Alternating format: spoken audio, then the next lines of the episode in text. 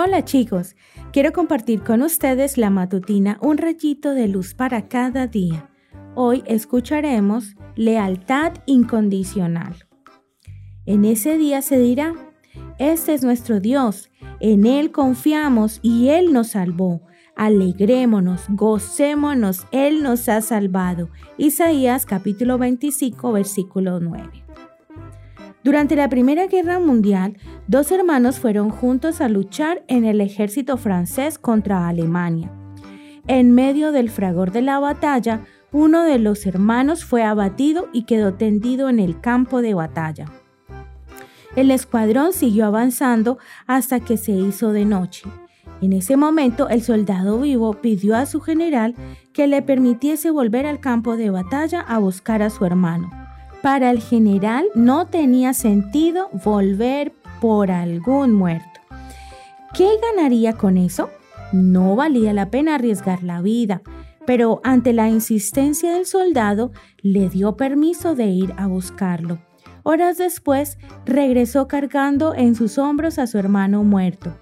Cuando lo vio venir, el general sacudió la cabeza y dijo, Esto que hiciste no tiene sentido arriesgar tu vida por nada. No es verdad, señor, contestó el soldado.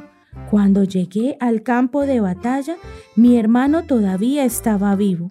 Con las pocas fuerzas que le quedaban me dijo, sabía que vendrías, sabía que no me dejarías morir aquí. Para mí lo valió todo. Qué ejemplo de lealtad. Eso me recuerda una historia en la que tú y yo estamos involucrados. Hace casi seis mil años, a Adán le tocó perder contra Satanás. Perdió el derecho al árbol de la vida, perdió la paz que tenía, perdió su hermoso jardín del Edén y hasta casi perdió las esperanzas de volver a recuperar todo aquello.